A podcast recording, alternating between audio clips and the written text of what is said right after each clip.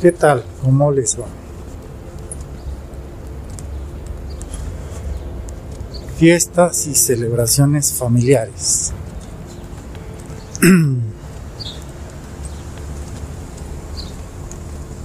¿Cuántas veces no hemos quedado con un mal sabor de boca después de una reunión o durante una reunión familiar o de amigos?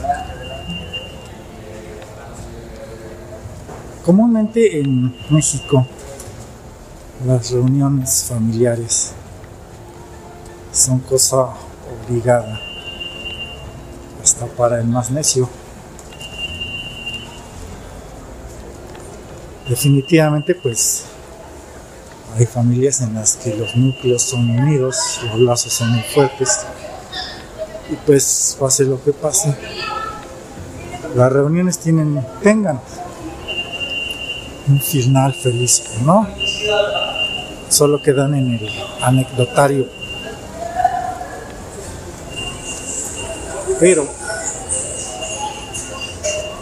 en los últimos tiempos, estoy hablando de del 2010 para acá, las reuniones familiares en muchas de las comunidades de México están eh, dirigidas por una serie de factores.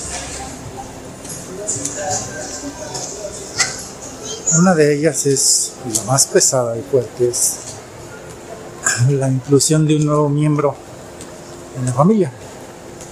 Y no estoy hablando del novio, de la novia, de amigo de toda la vida. Estoy hablando justamente de este medio por el cual produzco estas cápsulas. Teléfonos celulares, teléfonos inteligentes y el uso de la internet.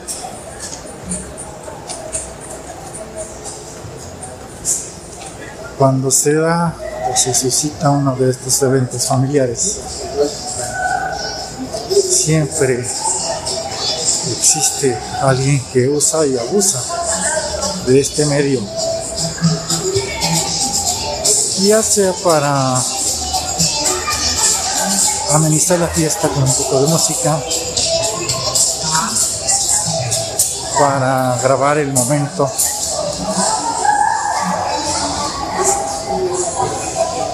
simple y sencillamente para, en la mayoría de los casos, desaparecerse de dicha reunión en presencia, es decir, enajenarse en el teléfono.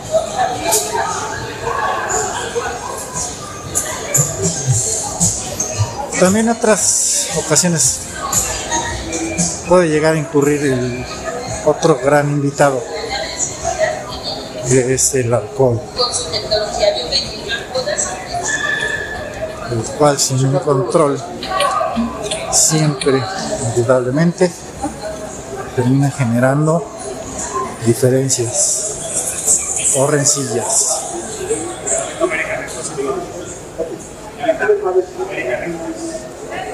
¿Cuántas veces no hemos visto o escuchado del primo, del familiar, del amigo, del hermano, borracho, que dio un gran espectáculo, la mayoría de las veces denigrante, penoso. Y sin embargo, la fiesta sigue. O del chismoso o chismosa, el cual de una manera u otra se involucra y provoca el descontento de los presentes. Tal vez hablando de los ausentes, que generalmente es el caso. Existe otra vertiente que puede ser también las disputas entre los cuñados, los yernos, las nueras, estos familiares adquiridos, ¿no? Que lejos de armonizar muchas veces están, eh, están porque los llevaron a fuerzas o eh, como de relleno.